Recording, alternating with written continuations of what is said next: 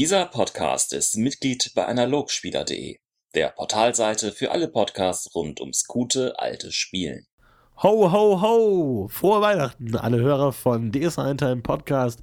Wir sind hier mit einer neuen Folge. Heute geht's um Kleriker und deswegen ist auch der Philipp bei mir. Hallo, und der, und der Florentin natürlich. Michael ist leider gar Tot. nicht mehr da. Der Nee, ist komm. ins Exil gegangen. Der ist jetzt Und in das Frankreich passt gut. Und, und pflegt da Pferde.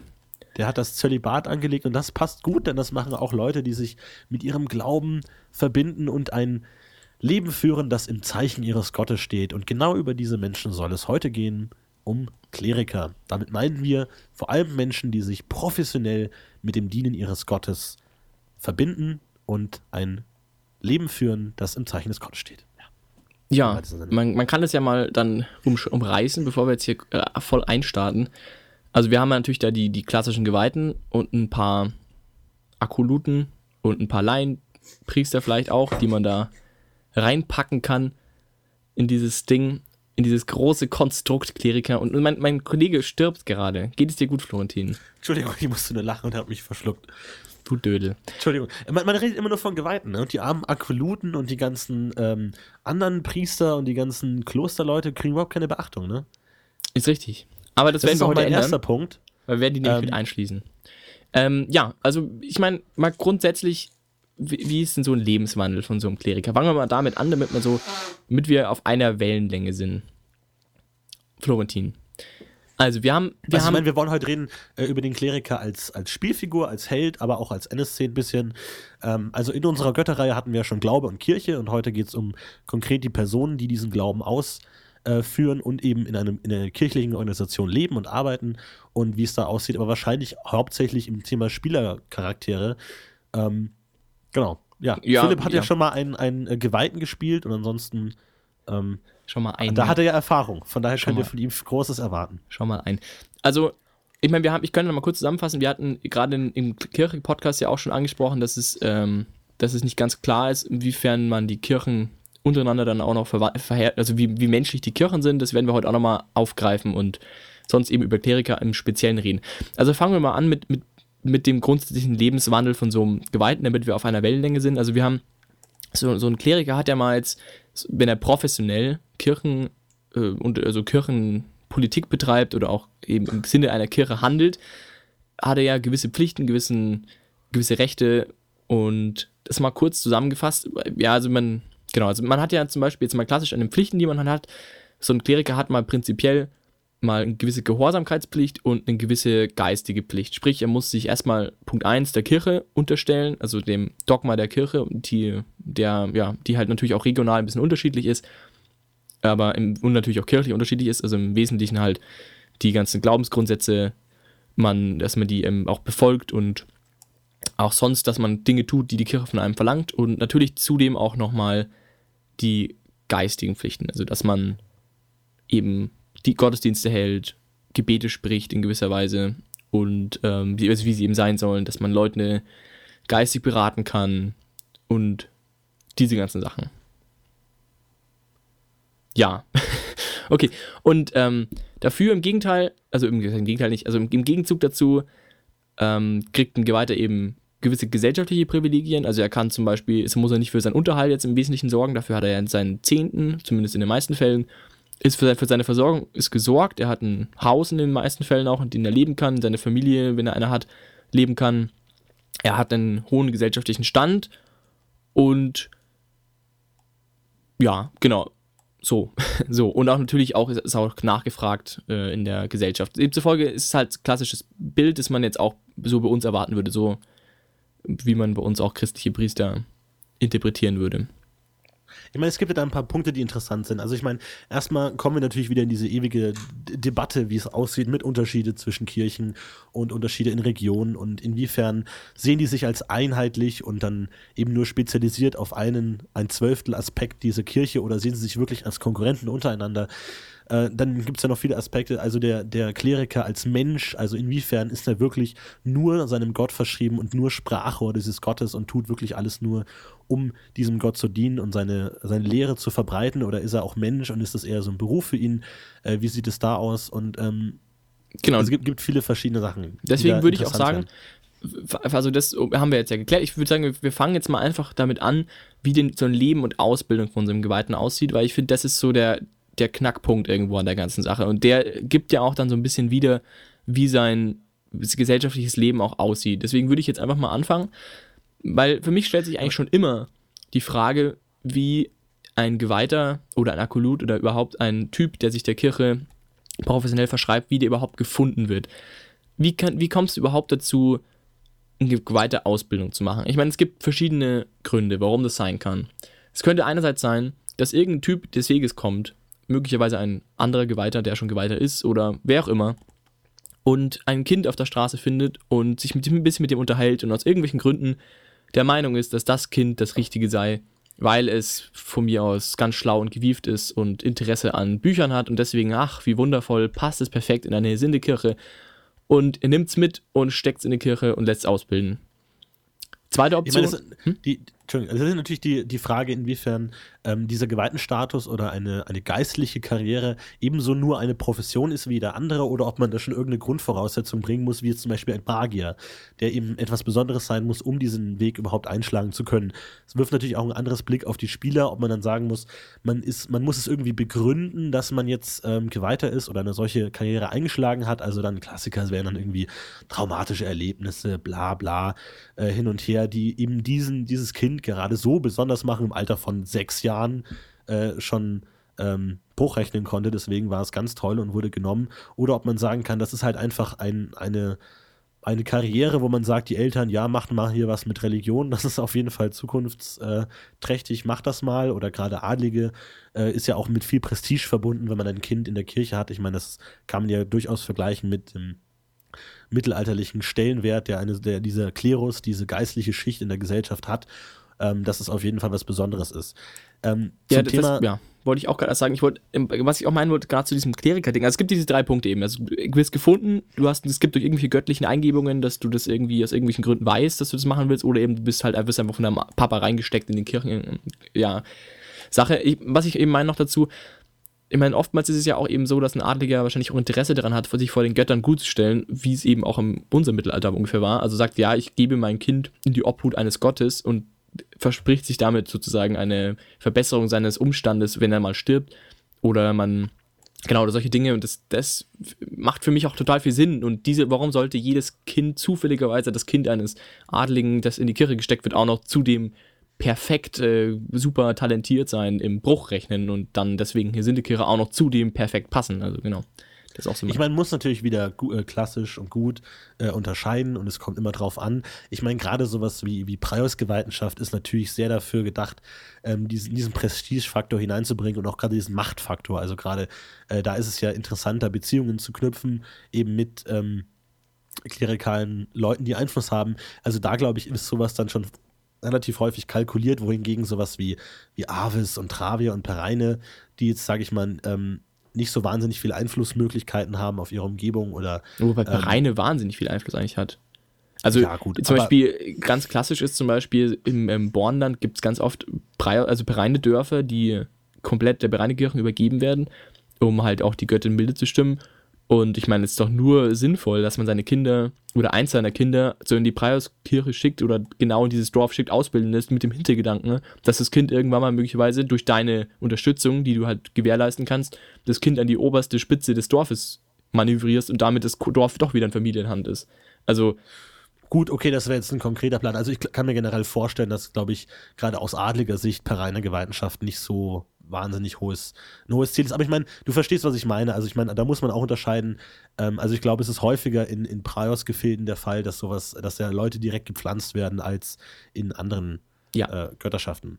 Aber Ja. das ist natürlich ein Start. Also ich finde, also generell muss ich sagen, ich habe wenig Ahnung über die Ausbildung zum Geweihten. Ich weiß nicht genau, wie das läuft und äh, wie lange sie dauert. Also ich, ich weiß es einfach nicht. Du hast ja einen Geweihten ja, gespielt. halt wie, wie wie Magier auch. recherchiert? wie, wie Magier halt auch. Also, Aber wie es werden gibt, die dann ausgewählt? ja, es das ist ja die Frage. Also, das gibt eben keine konkreten Angaben, wie das genau vonstatten geht. Und ähm, deswegen stellt sich ja mir die Frage auch. Also es ist, ist halt offen gelassen, warum du jetzt das machen willst. Steht da natürlich da, was die dann so machen, die Gewalten und wie die dann so ticken, aber steht nicht da, ja, du kannst nur werden, wenn du folgende Dinge hast. Und das ist ja genau der Punkt. Und deswegen meine ich eben, stellt sich mir schon die Frage eben beim Kind eben schon, wie das da reinkommt, weil das Kind kann eigentlich für sich nicht entscheiden, dass es das machen will. Das ist dann zwölf Jahre alt im ältesten Fall. Also wie will ein zwölfjähriges Kind jetzt mit vollkommener Sicherheit sich gegen seinen Vater am besten noch durchsetzen, dass es Priester werden will? Das kann nicht funktionieren. Das heißt, es muss von oben herab passieren und das kann eigentlich nur, also ich kann mir auch nicht vorstellen, dass jeder Götterdiener von den Göttern, Göttern persönlich auserwählt wurde, mit dem Finger drauf wurde gezeigt und dann hat sich ein Wunder offenbart und die ganze Welt war klar, oh, das wird der nächste Priester werden. Das macht für mich einfach keinen Sinn. Von dem ja. her stimme ich, also bin ich eben auch ja der Meinung, dass es eben durch so, ja, durch Politik möglicherweise auch oder durch Geldgeber, die ihre Kinder loswerden wollen, jetzt im weitesten Sinne, im Sinne von, ich will sie nicht verheiraten, also steckst in die Kirche, so die Nummer, oder irgendwelche anderen Faktoren, warum man der Kirche danken sollte, weil es immer die Ronderer Kirche hat dafür gesorgt, dass ein Baron seinen Heim behalten konnte gegen die bösen Orks und hat dann gesagt, ein Sohn geht in die Ronderer Kirche zum Dankeschön. Irgend sowas. Und so, dass also schon bei den Kindern schon eine Selektierung anfängt, wie gut man passt. Und dann kommt die Ausbildung und da stellt sich mir eben auch die Frage, wie gut passen dann die Leute, die da drin sitzen in der Kirche? Und ist es überhaupt denkbar, dass, also gibt es eine Ausscheidung, ein Aussiebungsverfahren? Also wird jeder, der da reinkommt in eine kirchliche Ausbildung, dann auch bis zum Ende genommen oder gibt es Prüfungen dazwischen? Ich meine, das ist bestimmt auch wieder unterschiedlich jeweils der Kirche, aber ich meine, gerade bei Sinde zum Beispiel könnte ich mir schon vorstellen, dass es ein Prüfungsverfahren gibt irgendwo, das halt rausselektiert auch und sagt, wenn du das nicht leisten kannst, dann bringst du uns nichts. Weil ich meine, was bringt denn ein Sinnegeweihter, der faul ist? Einfach nicht viel. Ja, ich meine, das wirft natürlich dann auch ein ähm, anderes Licht auf den tatsächlichen Charakter, den man dann im Endeffekt spielt. Also der Grund, warum man diese Ausbildung angenommen hat. Ich meine, das macht einen großen Unterschied, ob man nur, ja, mein Vater war schon, hat schon im Kloster gearbeitet und jetzt ich halt auch. Oder ob man eben sagt, man ist der totale Fanatiker und wollte vielleicht sogar auch aus eigener Initiative in dieses Kloster, wie das dann eben auf ähm, den tatsächlichen Verlauf und auf den Charakter der Person, auf den Charakter des Charakters dann auch Einfluss nimmt. Klar. Auf deine konkrete Frage, ich, ich weiß es ehrlich gesagt nicht. Ja, aber wie würdest du es verhandeln? Also würdest du auch sagen, würdest, ja, würdest du auch eher menschlich sagen, also es ist halt einfach ein menschliches Verfahren und du hast halt dann sowas wie Prüfungen und die Kinder ist halt wie Schule einfach ein bisschen? Oder würdest du sagen, es ist schon mehr ein Heranziehen, also ein Dogma heranziehen, ein, ein Indoktrinieren und es geht gar nicht, und die, die Kinder passen mal von Anfang an schon einfach nicht schlecht, sonst würden die gar nicht erst anfangen. Also die werden am Anfang gut genug geprüft, dass es überhaupt nicht passieren kann. Oder gibt es irgendwelche Methoden von Götterdienern, die vielleicht im Vorfeld schon abklären, ob das der richtige ist oder nicht? Oder wie würdest du es sehen? Also ist es für dich denkbar, dass, dass es Prüfungen gibt und da, damit dann auch, dass Schüler den, so einen Tempel verlassen wieder? wie gesagt, also ich meine, da muss kann man wieder die, die klassische äh, Karte ziehen, im Sinne, das ist halt kirchenabhängig. Also ich glaube, gerade in ähm, verschiedenen Götterkulten, die sehr auf Leistung hin fixiert sind, wie jetzt vielleicht Fex oder vielleicht auch Rondra, kann ich mir sowas gut vorstellen, dass man sagt, okay, du erbringst einfach die erwartete Leistung nicht und Leistung ist für uns wichtig, von daher raus hier. Wohingegen es bei anderen Göttern, wo das vielleicht nicht zum Vordergrund steht, ähm, wo dann vielleicht eher bei, bei, keine Ahnung, Travier würde man dann sagen, ja, der strengt sich sehr an, aber ist vielleicht nicht so, so geschickt, aber irgendwie hat ein, er ist im Herzen, ist es ein guter Kerl, so von wegen, ja, passt schon. Also natürlich ein Unterschied. Die Frage ist ja dann natürlich auch noch, in, inwiefern man weit kommt in dieser Kirchenhierarchie. Also ich glaube, wenn du halt einfach nicht, nicht fähig bist oder einfach keinen Bock hast, dann kommst du halt nicht weit und arbeitest halt in irgendeinem Tempel irgendwie dein Leben lang an der Pforte und nimmst irgendwelchen Wanderern die Waffen ab oder so. Also und kommst nicht weiter. Hingegen, wenn du dich wirklich reinhängst und lernst und deine Sachen gut machst, dann schaffst du es auch vielleicht mal irgendwie weiter und irgendwo in der Hierarchie weiter höher. Je nachdem, wie die Hierarchie aufgebaut ist in der Kirche natürlich wieder, ob sie hoch, flach ist oder steil. Ja. ja weil, also ich glaube ich glaub nicht, dass man, es, es wird ja auch nicht jeder, der also ich meine, das kommt ein bisschen darauf an. Problematisch, dass ich es nicht weiß. Also inwiefern da wirklich jeder zu einem Geweihten ausgebildet wird oder von einem Geweihten dann ausgebildet wird oder ob da wieder gesiebt wird. Also ich denke, das muss man dann wirklich ähm, auf den Charakter zugeschnitten machen, äh, wie das dann abgelaufen ist. Ähm, ich finde aber das Interessante an, der Gedenk an dem Gedankengang ist eigentlich, wenn du den weiterdenkst, dass wenn du sagst, okay, es kann schon vorkommen, dass du jemanden wieder rausschmeißt, dass dann eigentlich in dem Zusammenhang ganz klar ein elitäres Denken der Tempel eigentlich kommt, also auskommen muss. Sprich, dass zum Beispiel der Tempel in Gareth leistungsfähigere Absolventen raus, äh, rausbringt, sag ich mal, als jetzt zum Beispiel ein Tempel im Hinterland. Dass das auch wirklich bewusst bekannt ist, also dass du dich quasi mit dem Tempelnamen, aus dem du kommst, rühmen kannst, also dass es einfach eine Schule ist, durch die du gehst und dass du sagen kannst, okay, ich komme aus dem Garata Praios Tempel und der ist halt nun mal einfach besser als der, pf, keine Ahnung, in Honningen. Ist halt einfach so, Punkt aus Ende, wenn die da einen haben, weiß ich gar nicht. Auf jeden Fall so. Und was daraus auch noch resultiert, ist eigentlich nicht nur das, also nicht nur, okay, es kann sein, dass ein Kind nicht passt, sondern es ist auch ganz klar dann im Vorfeld schon, dass die keine Kirche mit Sicherheit sagen kann, ob ein Kind passt oder nicht passt. Sprich, dass wenn ein vielversprechender Zögling auftaucht, weil er zum Beispiel ein Adelsspross ist, also ein offensichtlich bekannter junger Mann ähm, oder junge Frau, der vielleicht, wo die Kirchen auch schon vielleicht frühzeitig, also in wirklich in jungen Jahren wissen, der wird mal in die Kirche kommen, weil der Vater das möglicherweise schon kundgetan hat oder weil das halt einfach irgendwie bekannt ist, dann könnte es, kann ich mir sehr gut vorstellen, dass es wirklich, ein, wirklich einen Konflikt gibt zwischen den Kirchen um dieses Kind, wenn es ein fähiges Kind ist auf einer sakralen Ebene. Ich meine, zum Beispiel, du, du kannst ja bei einem Sechsjährigen oder bei einem Achtjährigen einfach nicht sicher sagen, okay, der wird mal ein Krieger werden. Der kann auch einfach nur ein sehr autoritäres Auftreten haben, würde super in die Preiskirche passen. Oder er kann einfach ein selbstsicherer Typ sein und damit in, bei in die Fexkirche passen. Das heißt, du kannst nicht mit Sicherheit sagen, wo er hingehört. Demzufolge ist dieses elitäre Denken der Tempel, die sich um die Kinder streiten, auch kirchenübergreifend. Also, dass du innerhalb, zum Beispiel gerade in Gareth, wo du wirklich viele Leute hast, wo du es dir in gewisser Weise aussuchen kannst, wen du dir holst, dass sich dann auch wirklich eine, eine gewissermaßen ein Konflikt auch irgendwie ergibt in der Rekrutierung der Kinder, so wie wir es halt auch in den Schulen oder in den Akademien halt irgendwie haben, dass du halt wirklich darum wirbst, die besten Absolventen zu kriegen auf einem ganz fast schon wirtschaftlichen Hintergedanken. Auf jeden Fall, ich finde wirtschaftliche sehr wichtig. Es kommt ja nicht nur, unbedingt nur auf die Kompetenz an. Aber angenommen, ein, ein hoher Adliger sagt, sein, seine Tochter ähm, soll in, in eine Kirche aufgenommen werden, kann man sich ja vorstellen, dass dann so eine Art Streit entsteht, weil es natürlich auch wirtschaftliche und natürlich Prestige Vorteile hat, wenn dann die tatsächlich in diese konkrete, in dieses konkrete Kloster, in diese Ausbildungsstätte im weitesten Sinne kommt. Also da hat die Kirche natürlich auch was davon, weil sie wichtige und mächtige Beziehungen dadurch hat zu dieser Adelsfamilie. Um das, das kann wiederum, ich mir durchaus vorzustellen. Wieder ja. natürlich mit dem Vorbehalt nur zu Kirchen, zu denen das auspasst. Und ich meine, was da noch zukommt, ist, dass damit ja ganz offensichtlich ähm, eine, ein wirtschaftlicher oder möglicherweise eine, eine ein Interesse an, an Menschen höher steht als eine Passung des Menschen. Also natürlich nur im gröbsten Sinne. Das heißt, wenn jetzt ein Typ wirklich überhaupt nicht passt und stumm ist oder was, dann passt er natürlich nicht unbedingt in jede Kirche, in die Preiskirche zum Beispiel nicht unbedingt. Aber trotzdem, ich meine, wenn du, wenn du, dann ist es doch die, die, ähm, dann ist doch der, der Schritt quasi für die Kirchen, also oder die, der Kompromiss, der eingegangen wird, für diesen Menschen, um ihn aufzunehmen oder nicht, also ihn durchzubringen, ist deutlich größer. Sprich, ein, ein relativ unfähiger Typ kann eigentlich, wenn er die entsprechenden Eltern hat, entsprechend viel Geld mitbringt, entsprechend Prestige mitbringt, ähm, auch in der Kirche bestehen, die ihn eigentlich nicht haben will, weil er einfach nicht so gut passt. Das heißt, es ist schon denkbar, dass du als Adliger, der einfach ein fauler Typ bist, aber in der Sindekirche durchkommst, weil du möglicherweise einfach die richtigen Leute kennst und die dich halt fördern und die Kirche dich halt halten will, einfach mit allen Mitteln und dich halt dann irgendwie durchlobt und möglicherweise sogar an den relativ einflussreichen Posten lobt, weil du halt einfach Prestige mitbringst. Und wenn halt dann auf einmal der Sohn vom super adligen X-Bumbeng in der Sinnekirche vorsteht, dann ist das halt einfach gut, weil der hat wiederum total viele finanzielle Quellen, die er anklicken kann und kann dann total viel machen. Und auf einmal hast du einen Typen irgendwo in der Kirche ganz weit oben, den du gar, gar nicht haben willst. Sprich, auf Deutsch, du hast ein, du hast ein Bild von einer Welt, wie wir sie kennen. Sprich, du hast nun mal auch Leute irgendwo sitzen, die halt ihren Job nicht zu 100% aus Leidenschaft machen, sondern halt auch, weil sie halt da irgendwie hingekommen sind.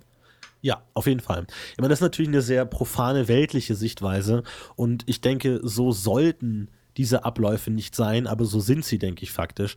Aber jetzt ist natürlich dann noch die Frage, inwiefern äh, das wirklich realistisch ist, diese weltliche Betrachtung, oder ob man dann nicht sagt, okay, dadurch, dass es tatsächlich Götter gibt und bla und auch es gewisse Fähigkeiten gibt, zu sehen, vielleicht, dass ein Geweihter auch sieht, inwiefern der andere es mit seinem Glauben ernst meint, ähm, dass man dadurch eben vielleicht dann auch in die Richtung geht, da könnte man sagen, dass da noch anders selektiert wird als nur durch solche profanen weltlichen Kriterien.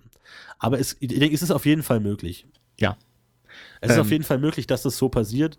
Ähm, ja, kann ich mir durchaus auch spannend vorstellen, ja. Also als ja. Abenteueridee oder so. Ja, ich, ich finde, ich meine, ich sehe ja, ich, ich, ich, ich hau das ganze Zeug auch raus, weil ich irgendwie das auch ganz spannend finde und auch selbst als Abenteuerideen auch irgendwie total funktional finde. Ähm, ich meine, gut, jetzt noch einen Schritt weiter. Ich meine, dann kommst du zum Abschluss deiner Ausbildung und da stellt sich natürlich nochmal die Frage, wird es dann geprüft oder nicht? Und demzufolge, was macht zum Beispiel jetzt ein Lehrling, der sein ganzes Jugenddasein von 12 bis, keine Ahnung, 20 im Tempel verbracht hat und am Ende dann für unfähig behalten wurde, was ja theoretisch dann möglich ist, was macht der dann? Wird der dann Akolut oder Laienpriester oder also die, die, sowas habe ich auch noch nie erlebt. Dass es, also es gibt halt irgendwie in meiner Wahrnehmung Geweihte und keine Geweihte. Es gibt halt welche, die waren schon immer gläubig und so, aber es gibt keinen, nicht so wie zum Beispiel ähm, bei Magie gibt es ja ganz gut, da hast du dann Scharlatan. Das ist halt der Typ, der die Ausbildung nicht zu Ende gemacht hat. Der halt irgendwann rausgeflogen ist. Aber sowas gibt es halt bei der kirchlichen Gemeinschaft nicht. So ja. Ja, genau. Es ist eine gute Frage, wie viel, wie viel geistliches Fußvolk es gibt. Also als in klassischen Abenteuern lernt man ja eigentlich immer nur die Geweihten kennen oder vielleicht mal einen Akoluten oder einen, äh, der gerade zum Geweihten ausgebildet wird. Aber so wirklich, äh, was da auch für, für verschiedene Professionen so, in so einer Kirche arbeiten, was die alles brauchen, was die alles für Leute da haben, merkt man eigentlich nicht. Vor allem habe ich immer das Gefühl, es gibt da sehr wenige. Also es gibt ähm, wenige Leute, die insgesamt so arbeiten. Also ein Tempel ist meistens nur ein Haus äh, oder ein Gebäude, wo dann irgendwie fünf Leute drin wohnen und mehr auch nicht. Das heißt, man müsste sich da mal klar drüber werden, wie, wie bevölkerungsstark so eine, so eine, die, diese Schicht des Klerus überhaupt ist. Ja, also, also ich meine, ich, ich würde halt auch ungefähr ein Zehntel ansetzen. Vielleicht ein bisschen weniger, vielleicht ein Fünfzehntel oder so. Es kommt wahrscheinlich auch ein bisschen stark darauf an, wo du bist, aber in Großstädten wird wahrscheinlich der, die, die Manndichte sogar eher kleiner werden, weil du einfach schneller und einfacher eine, Band, eine Bandbreite abdecken kannst, wohingegen du aber in fast jedem Dorf eigentlich mindestens einen Geweihten hast. Und dann kommt es halt drauf an. Ja, wobei auch so ein Dorf mit 100 Leuten hat nicht halt auch vielleicht einen Geweihten bloß. Oder zwei was, oder so. Was, was machen die, dass der Geweihte nicht machen kann? Ich meine, Gottesdienste wird wahrscheinlich der Geweihte machen. Natürlich gibt es dann sowas wie, wie Helfer und Ministranten und so, aber das sind dann äh, auch nicht wahnsinnig viele. Und ansonsten macht er eigentlich nicht so wahnsinnig viel. Also das ist das Problem, dass man da über diesen, diesen profanen alltäglichen Tagesablauf gar nicht so wahnsinnig viel weiß. Wobei man, wenn man das mal schaut, so mittelalterlich hast du auch so ein, oder halt im Mittelalter ist ja gar nicht so mal unbedingt notwendig. Also in jetztzeitlichen, du hast einen Pfarrer in deiner Kirche, der deckt auch, ich meine zum Beispiel bei uns, wo wir halt wohnen, da, oder wo ich wohne, da ist, sind zwei Pfarrer für drei Ortschaften. Das ist eigentlich alles. Die machen da nicht mehr. Also so könnte ich mir das schon auch vorstellen, dass du halt pro Ortschaft vielleicht einen hast, weil du nicht so gut reisen kannst. Das ist vielleicht heute ein bisschen anders oder du hast ein Auto, aber also pro kleineres Dorf einen Typen. Beim größeren Dorf hast du dann vielleicht zwei, aber auch nicht viel mehr. Also dann bist du auch bei einer sehr minimalen Menge auch an Leuten, die das dann machen. Ja, es ist halt schwierig. Man muss halt schauen, inwiefern da diese klassischen Professionen dann noch ins Göttliche reingehen. Also man könnte ja zum Beispiel argumentieren, dass zum Beispiel sowas wie ein Gericht ja, so die ganzen Richter und Gerichtshelfer und Anwälte und Rechtsanwälte, dass die halt dann alle aus dem, alles Prahlsleute sind. Oder halt zum Beispiel alle, die in der Universität arbeiten, also die klassischen ähm, äh, Universitätswerksarbeiter, Schreiber und so, ob das dann alles Gesindeleute sind oder halt die ganzen Bauern, Vorarbeiter und bla, die da irgendwie die Kontore verwalten und was weiß ich, halt dann alles Travele Pereine Leute sind. Also inwiefern sich das von den weltlichen Professionen überhaupt ab ähm, setzt. Weil ich meine, auch wenn man mittelalterliche schaut, so die, das alles, was Wissenschaft mal in Anführungszeichen, fand ja hauptsächlich in Klöstern statt, was ja auch alles geistlich war. Aber wenn man das trennt mit, was es ja auch gibt, die weltliche Wissenschaften, also wirkliche Akademien, wo es nicht direkt ähm, unter der Kontrolle von, von geistlichen Entitäten sind, sondern eher bürgerlich, äh, ist schwierig, wie man das trennt. Aber das kann ich mir vorstellen. Also, wenn jemand dann da irgendwie nicht viel erfolgreich hat, dann sagt er halt, ja, gut, ähm, oder gerade solche Sinnegeweihte hat ja auch viel Einfluss auf Magerakademien, dass dann halt da jemand da in der Verwaltung arbeitet oder so oder da halt irgendwie mal ein Auge drauf wirft oder da bei den Experimenten dabei ist und dokumentiert oder Bibliothekar oder was auch immer. Da gibt es ja viele Anwendungsmöglichkeiten, aber halt nicht wirklich nur im Kloster. Okay, also du meinst, dass wenn jetzt jemand ein bisschen unfähiger oder vielleicht, also entweder ganz rausfliegt in seiner Ausbildung oder auch einfach als sehr unfähig am Ende gilt, dass der möglicherweise irgendwo reingeschoben wird dann als fast schon profaner Typ, der halt keine sakralen ja, Aufgaben mehr erfüllen muss, demzufolge auch nicht mehr in diesem Kirchenkomplex drin ist, aber dennoch für die Kirche arbeitet oder mit der Kirche noch arbeitet sozusagen. Genau. Kommt dann darauf an, welche Interessen die Kirche da vertritt und was da der Einfluss ist, dass man sagt, okay, man schickt da überall seine Leute hin und lässt sie da irgendwo mitarbeiten, um da mal ein Auge Ja. drauf zu haben. Ja, ich meine, gerade bei, ja, es gibt gute, gute Beispiele. Zum Beispiel Fex, glaube ich, ist zum Beispiel mit Informanten ganz interessiert, dass du halt sagst, okay, du bist zwar nicht sakral, aber du kannst ja trotzdem, ich glaube, bei Fex ist es sogar richtig einfach, weil also Fex sagt ja eh, hilft dir selbst und hilft dir Fex, sprich, du kannst auch als Ungeweihter mehr oder weniger dieselben Sachen machen und du kannst trotzdem den Gott fast genauso nahestehen, wenn du halt einfach ein cooler Typ bist. Also da gibt es Möglichkeiten, wo es gut passt, das stimmt schon. Ähm, Und ich meine, ich mein auch wo, wo sonst wirst du denn für den Posten eines Rechtsanwalts ausgebildet, wenn nicht bei, bei einem Pilatus-Kloster? Also ich meine, ich benutze jetzt den, den Term Kloster als Ausbildungsstätte oder Tempel, weil ich nicht weiß, wie das genau heißt. Aber ich meine, wenn du Richter sein willst oder sowas, dann musst du da ausgebildet werden. ja. Oder wenn du meinetwegen Botaniker sein willst oder Heiler oder, oder Arzt im weitesten Sinne, dann bietet sich natürlich auch das Pereinikloster an. Ja. Wohin, wohingegen jetzt zum Beispiel ein Richter selbst bestimmt auch nicht nur ausgebildet wurde im Preiskloster, sondern auch wahrscheinlich, äh, ich weiß jetzt gar nicht, wie das konkret ist, aber halt schon deutlich mehr noch in der Preiskirche wahrscheinlich verankert ist. Wohingegen zum Beispiel so ein Gerichtshelfer da wahrscheinlich vielleicht noch äh, ein bisschen anders Sicher. Auf, auf der anderen Seite gibt es natürlich zumindest in Metumis, in der großen Universität, auch die Prios-Fakultät, wo es halt auch Rechtswissenschaften wirklich als akademisches Fach zu lernen gibt. Mhm. Und was nicht mehr wirklich. Ja. Ähm, also es ist schwierig, weil es halt irgendwie beides gibt, was irgendwie sich widerspricht, aber ich glaube, es ist eher eine Ergänzung. Also ich glaube, das kann da gut zusammenarbeiten. Und es unterscheidet sich ja nicht stark. Ja, ja, glaube ich auch. Ich meine, ja, genau.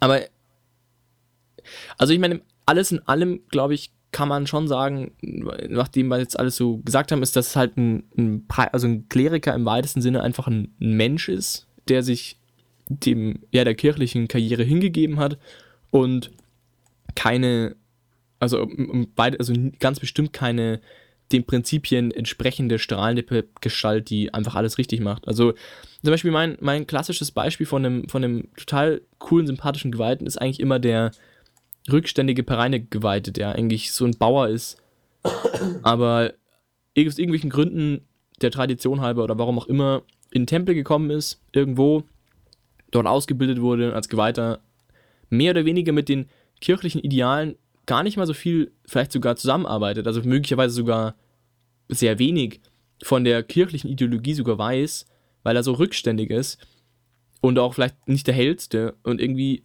trotzdem halt Geweihter geworden ist, weil man halt einen gebraucht hat da und der macht dann nicht mehr als die, ja, die Felder zu segnen mit seinen Fähigkeiten und ähm, natürlich auch zu beten und dafür zu sorgen, dass das Dorf halt da in der Hinsicht ja, also quasi beschützt wird oder auch Geburten segnen, Tode segnen und solche Dinge.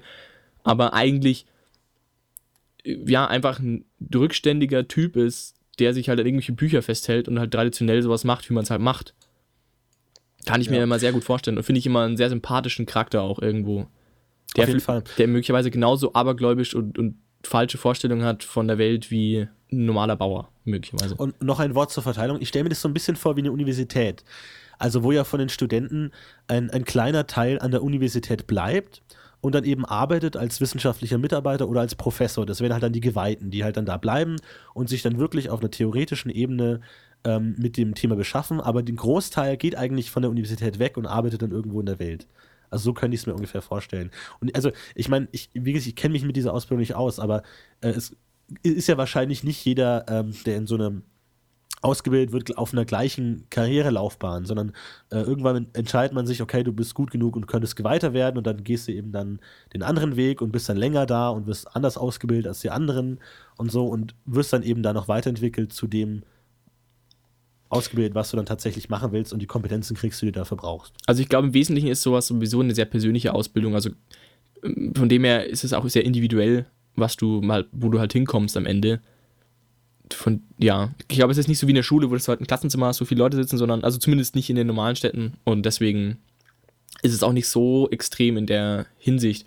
Aber es stimmt schon, ich kann mir schon vorstellen, dass du halt sagst, okay, für dich ist dein Weg jetzt hier beendet, du, du brauchst nicht weitermachen, du bist jetzt, soweit weißt du alles. Und jetzt stecken wir dich in dieses und jenes Bibliotheksgebäude und da arbeitest du dann, weil du das gut kannst, aber wir werden jetzt nicht weitermachen mit irgendwelchen geweihten Ausbildungen und dich nicht irgendwie sakral da irgendwie mit Wein und blub blub.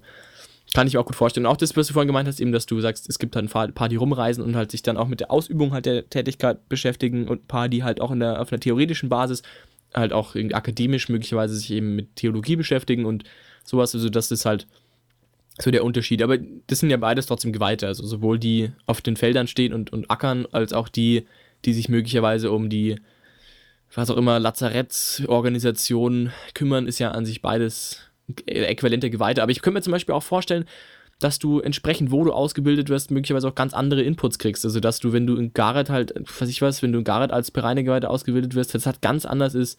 Also viel menschenbezogener, vielleicht viel mehr um Heilung, auf Heilung bezogener, als es möglicherweise auf irgendeinem Feld ist, wo du nur lernst, wie man halt vernünftig ackert und wie du vor allem, wie du dein Feld richtig segnest, damit alles passt.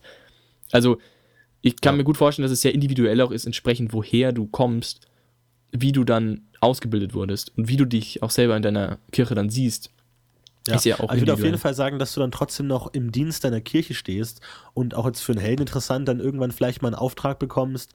Irgendwie, irgendwo wurde ein wichtiges Artefakt ähm, gefunden und das, ähm, der Sinnetempel aus seiner Stadt sagt, wir brauchen da unbedingt jemanden, der sich das mal anschaut, mach du das doch mal. Und dann kriegt jemand einen Auftrag eben von der Sinnekirche, mach das mal, weil eben trotzdem dadurch, dass er da ausgebildet wurde, immer noch so eine Art Zugehörigkeit hat oder eben auch eine Pflicht, eben Anweisungen zu befolgen. Ja, genau. Also ja, kann ich mir ich meine, es, es gibt ja genug. Und ich meine, das ist ja, du brauchst ja, allein wenn du dich um ein paar Orte in der Welt kümmern willst, brauchst du schon ein paar Leute, weil es ja alles ewig dauert zu reisen und so. Also ich glaube, da kommt schon gut was weg. Und ich glaube, es ist auch generell auch, auch wieder örtlich bestimmt. Also das, was oft angesprochen wird, ähm, dass wir mit unserer Sicht auch nur auf stark auf ein Gebiet äh, Mittelreich uns beziehen und auch die Verteilung oft woanders ist. Also ich kann mir schon vorstellen, meinetwegen zum Beispiel in nördlichen Gegend, wo dann äh, vielleicht Firon wichtig ist wegen Eis und Jagd und Blub, dass es dann eben, na gut, Firon ist es gerade das schlechtmöglichste Beispiel, oder Effert, sagen wir mal Effert. ja. äh, ging, wo halt dann, sag ich mal, die, die ganze Stadt eher im Zeichen Efforts ähm, steht und wo halt dann alle irgendwie Hafenarbeit, blub, wo es dann heißt, okay, geh mal zu dem Effer-Tempel und lass dich da ausbeuten, die finden da schon eine Arbeit für dich, mach das mal. Und die machen dann halt so fast, die haben die Stadt unter Kontrolle und sagen, ja, du arbeitest an dem Dock und der Kapitän braucht noch jemanden und du wirst geweihter, du bist cool und zack, du arbeitest hier. Halt da, wo man einfach Leute braucht, dass sie das dann in gewisser Weise vermitteln, je nachdem, wie hoch der Einfluss in dieser Stadt ist. Also sprich also ich glaube, es ist auf jeden Fall sowas in der Art, ja. Und ich glaube, es ist auf jeden Fall dann schon eine gute Karriere zu sagen, ähm, also ich kann mir viele Eltern vorstellen, die sagen, ja, geh mal zum Tempel, mach das was, das ist eine gute, gute Ausbildung, da hast du was, ist gut. Ja, das kann ich mir auch gut vorstellen. Also gerade wenn du eben jetzt auch gesellschaftlich nicht so hoch angestellt bist, dass du sagst, hier, geh da zum Tempel und arbeite viel und brav und sei fleißig, damit die dich äh, gute Arbeit geben, so. Genau. Ja, doch, kann ich mir auch gut vorstellen. Es würde auch bei vielen Kirchen gut funktionieren. Weil du, du lernst ja nicht nur beten. Ich meine, ich glaube, man stellt sich da immer vor, dass man eben wie in der katholischen Kirche dann eben Gebete auswendig lernt und da heiligen Geschichten lernt. Aber ich glaube, gerade bei anderen. Wobei ähm, man das in der katholischen Kirche jetzt auch nicht unbedingt macht. Also. Ich weiß nicht, ich äh, weiß nicht, wie Priester ausgebildet werden, aber ich glaube weniger, Nein. dass die lernen, wie man, äh, wie man ein Kreuz baut, äh, als dass man die Bibel liest. Aber so zum Beispiel Effert oder Ingerim, dass man halt dann vielleicht eher handwerkliche Dinge lernt und dann eben wirklich praktisch sagt, ja, so läuft ja, es geht, es geht im Wesentlichen halt darum, das richtig zu machen, was man macht. Also ihm moralisch richtig zu machen. Also du baust einen Gegenstand so und so und so und so und so und dabei dankst du bitte 14 Mal an Ingerim und machst das und das und das und das darf man nie machen, weil das mag der, böse, mag der Herr Ingram nicht, weil das ist gemein und böse und du tust dir mit Menschen Schaden, das macht man nicht. Und blub, blub, blub, dann hast du halt eine riesengroße, also es geht halt um Moral, glaube ich, an der Stelle auch vor allem. Oder zum Beispiel Hafenarbeiter, du klaust nicht, du machst das nicht, du, du ehrst das Wasser, du hast, keine Ahnung, genau, so halt, Zeug. Genau, das ist der Hafenarbeiter-Kodex so ein bisschen. Ja, genau. Der das, hilft dir jetzt ja. vielleicht nicht viel, wenn du irgendwie in Gareth schaust, ob man wegen Diebstahl angeklagt wird oder nicht, aber der hilft dir halt was, wenn du auf dem Schiff arbeitest. Dann weißt du halt genau, was zu tun ist und kannst auch Leute zurechtweisen, die das erste Mal auf dem Schiff sind, so, das macht man nicht und das macht man schon. So. so. Das, aber das ist ein guter Punkt, da würde ich gerne weitergehen, weil wir haben schon lange ja. darüber geredet, über die Ausbildung, zum Thema, wie es denn aussieht im Sinne von ähm, Kleriker als Seelsorger. Also dadurch, dass man, ich habe hab schon angesprochen, dass die unterschiedlichen Kirchen die Verteilung von Praxis und Theorie auch unterschiedlich legen.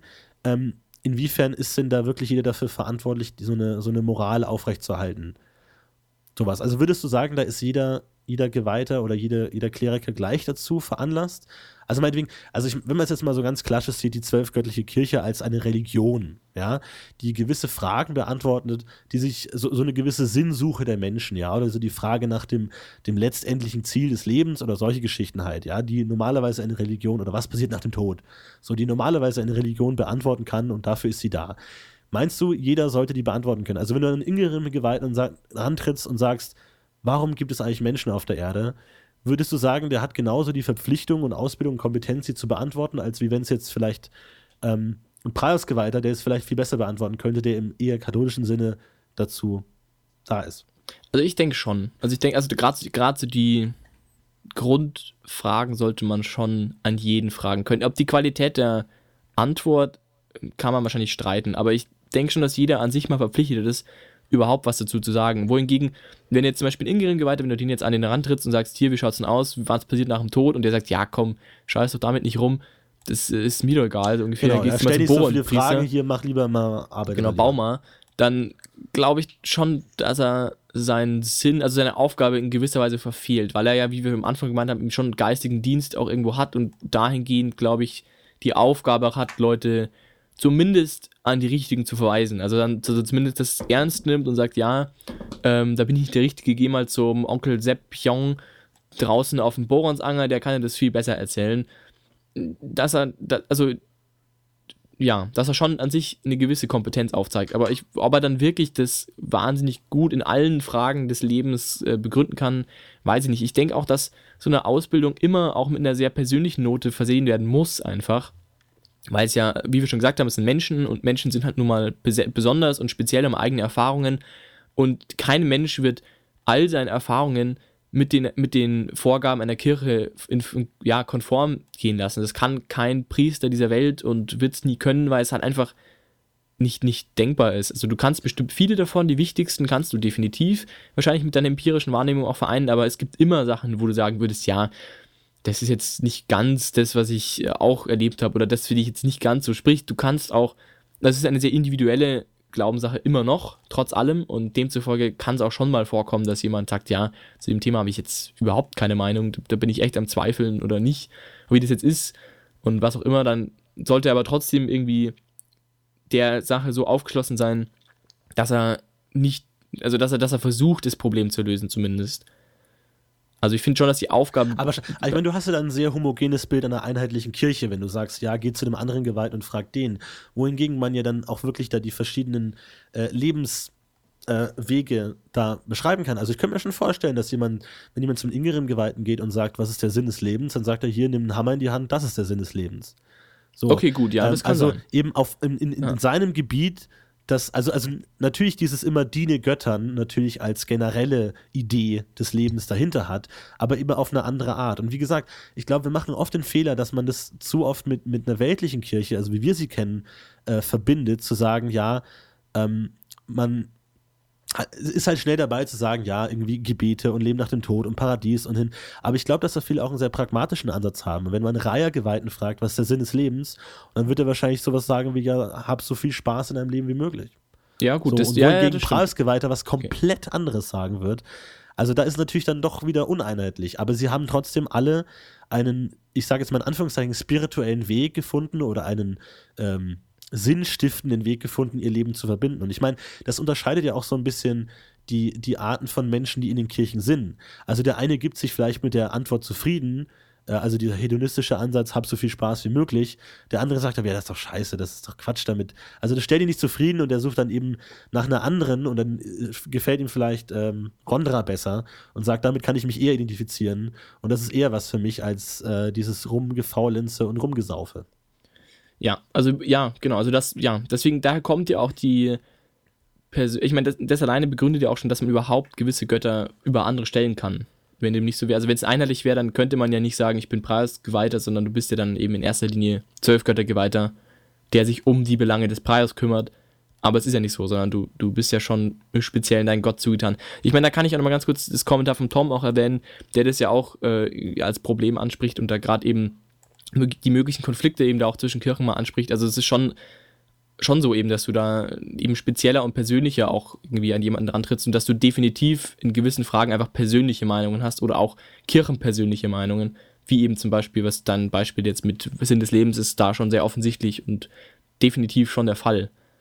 Und da kann man auch wirklich, da kann es auch wirklich zu theologischen Diskussionen führen. Also da kann ich mir schon auch zwei Geweihte vorstellen, die sich wirklich zoffen über die Fragestellung, wie das jetzt weitergehen soll oder was Sinn des Lebens ist. Zum Beispiel, wenn du einen kleinen Ort oder eine kleinere Stadt hast, wo du halt zwei, drei Tempel hast und die alle drei andere Ansichten haben in der Hinsicht, dass du dann da halt wirklich einen Konflikt auch möglicherweise hast innerhalb der Stadt, kann ich mir schon gut vorstellen.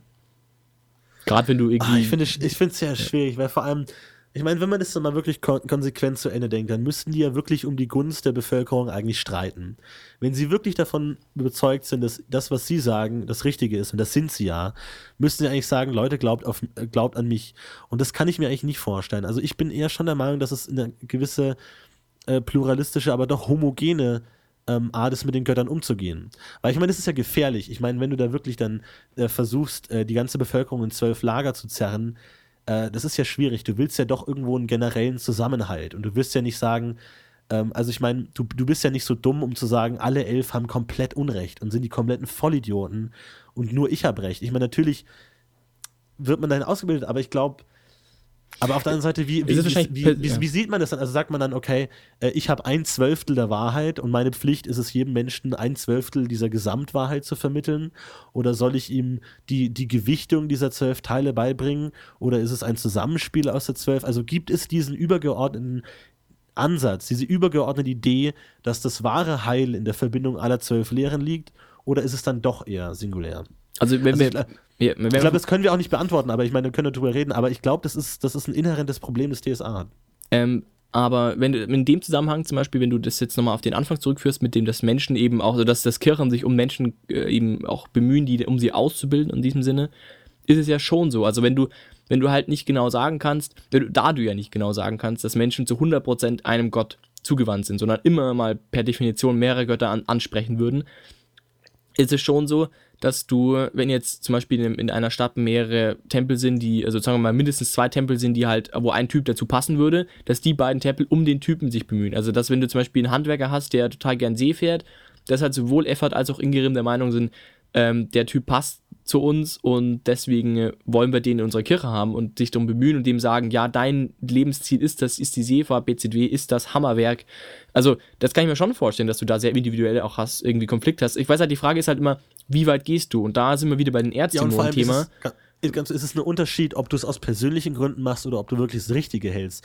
Also angenommen, du bist irgendwie Kaufmann und äh, du hast einen Sohn, dann willst du, hast du dann, gut, das ist ein schlechtes Beispiel, also willst du es wirklich nur aus, aus persönlichem Interesse, weil du denkst, das ist für mich das Beste oder sagst du, weil ich wirklich finde, dass es für, die, für das Kind das absolut Beste ja, ist und jeder genau. Mensch sollte das machen.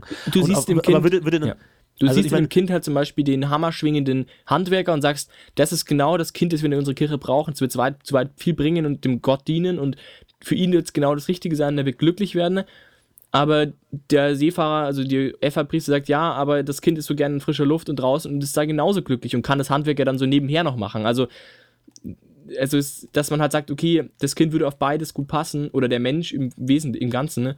Und deswegen sind sie schon der Meinung, dass es einfach für, das, für die Person auch am besten ist, weil sie ja auch sehen, an sich sehen, dass es möglicherweise für sie das, das möglicherweise Beste ist und das halt auch weitergeben wollen.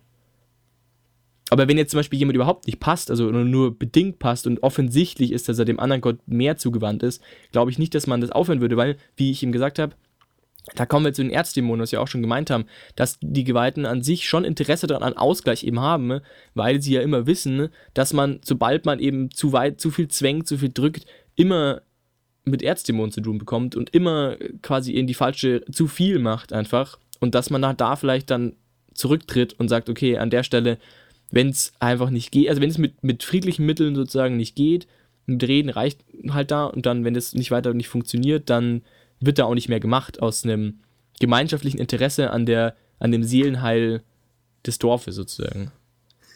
Oder der Stadt oder der Ortschaft oder der Person im Wesentlichen. Also, dass man sozusagen schon in, in, im Rahmen seiner Möglichkeiten weit geht, aber dann halt irgendwann die böse Notbremse gezogen wird. Also ab jetzt wird's böse, jetzt kann ich es nicht mehr machen. So in dem Sinne. Ja, schaut total. Ja, es ist, es ist schwierig. Also ich, ich habe da auch keine klare Antwort da, dafür, aber so wie ich Aventurien erlebe in Abenteuern, habe ich nicht wirklich das Gefühl, dass die Kirchen ganzheitlich gegeneinander kämpfen. Natürlich gibt es natürlich Punkte, wo es Interessenkonflikte gibt, aber ich würde sagen, sie sind generell doch harmonisch. Also es ist nicht so, dass, dass sich äh, in, in Gareth jeden Tag am Hauptbahnhof, äh, am Hauptbahnhof, am, am Marktplatz ähm, ein, ein Prios-Prediger und ein äh, Effert-Prediger gegenüberstehen und gemeinsam auf den Marktplatz rufen und versuchen, die Gunst des Volkes an sich zu reißen, sondern dass es eigentlich schon eher ähm, ineinander greift. Ja, stimmt schon. Aber es ist schwierig. Ich, ich glaube, das können wir noch nicht, nicht beantworten. Und vielleicht können wir noch mal hören, was, was die Hörer dazu sagen, wie, wie ihr DSA erlebt. Ähm, aber wir haben schon einen anderen Punkt angesprochen, auf den ich vielleicht auch noch ein bisschen eingehen möchte, vor allem auch gerade auf die, die Problematik des Spielens eines äh, Klerikers, und zwar die Missionierung. Also ähm, zur Hauptaufgabe, wenn man das so betrachtet, eines Klerikers gehört ja immer das Missionieren bzw. die Ausweitung des Einflusses und der Macht des eigenen Glaubens.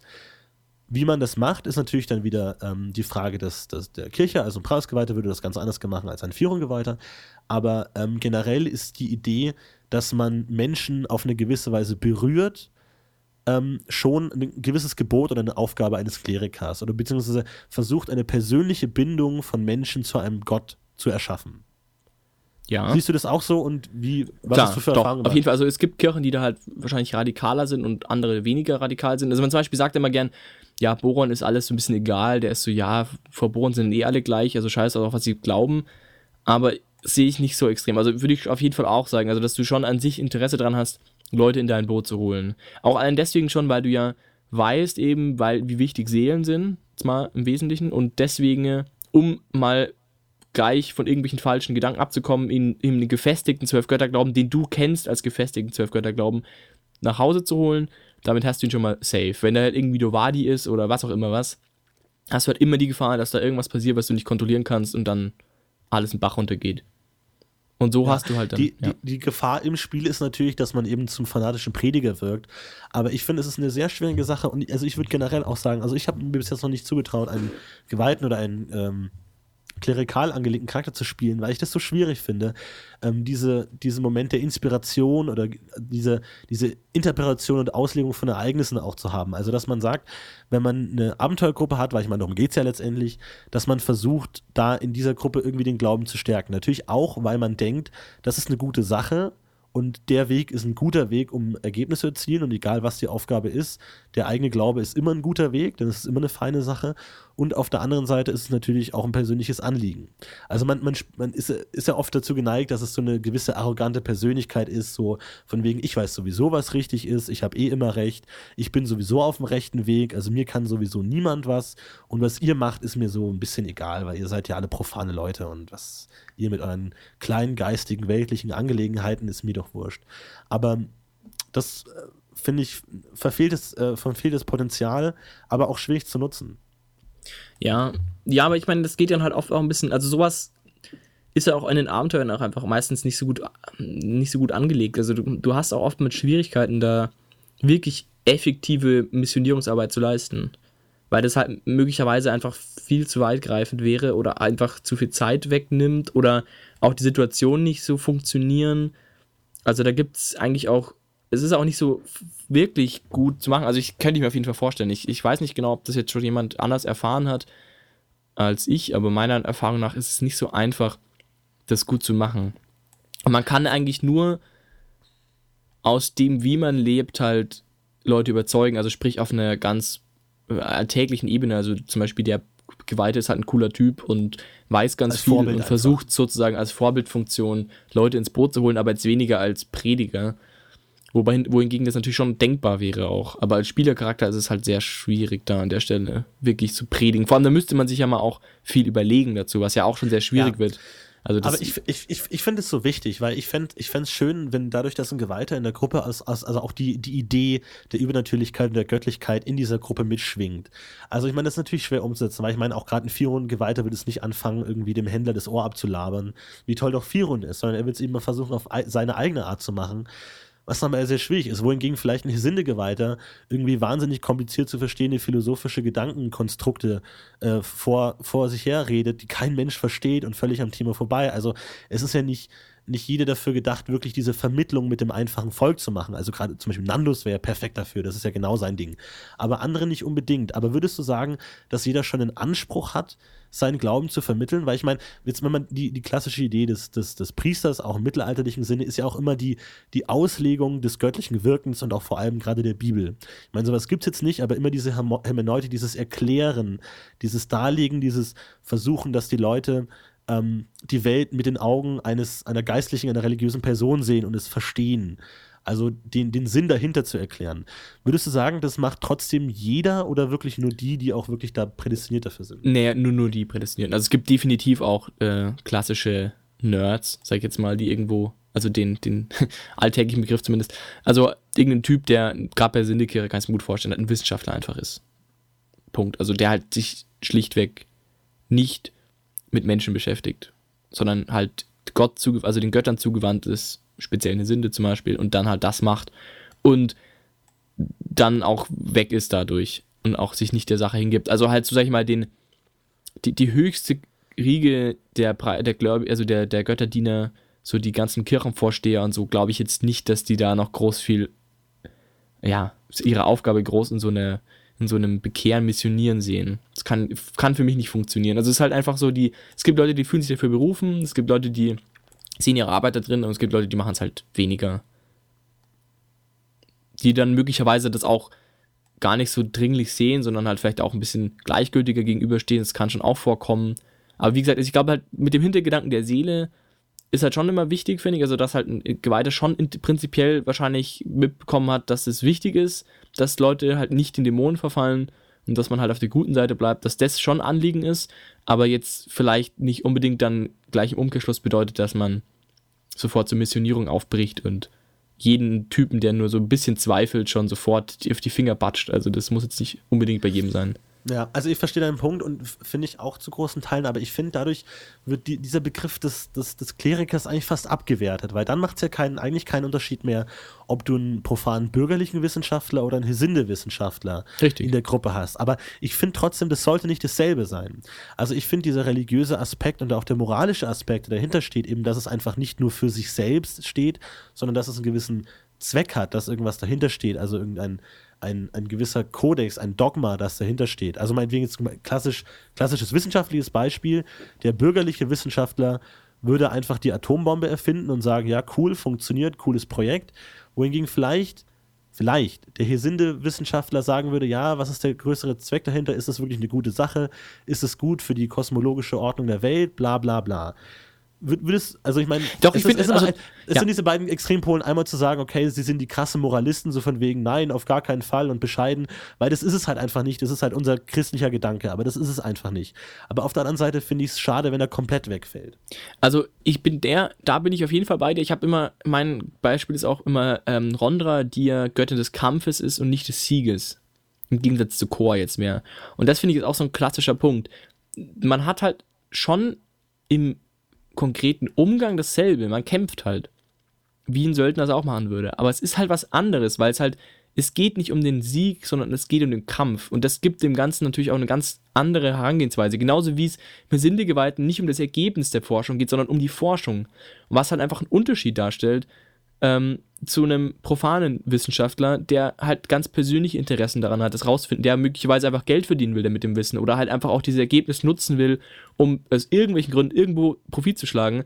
Die Kirche ist am Tun selbst interessiert und möchte das fördern sozusagen. Also es ist, geht, geht um die Seefahrt und nicht um den Handel mit der Seefahrt beim Effort. Es geht um das Handwerken und nicht um das Ergebnis, was rauskommt. Zwar auch ein bisschen klar, das lässt sich natürlich nicht komplett streichen, aber jetzt mal in der Doktrin selbst ist es das Tun, was als Gottesdienst sozusagen gewertet wird.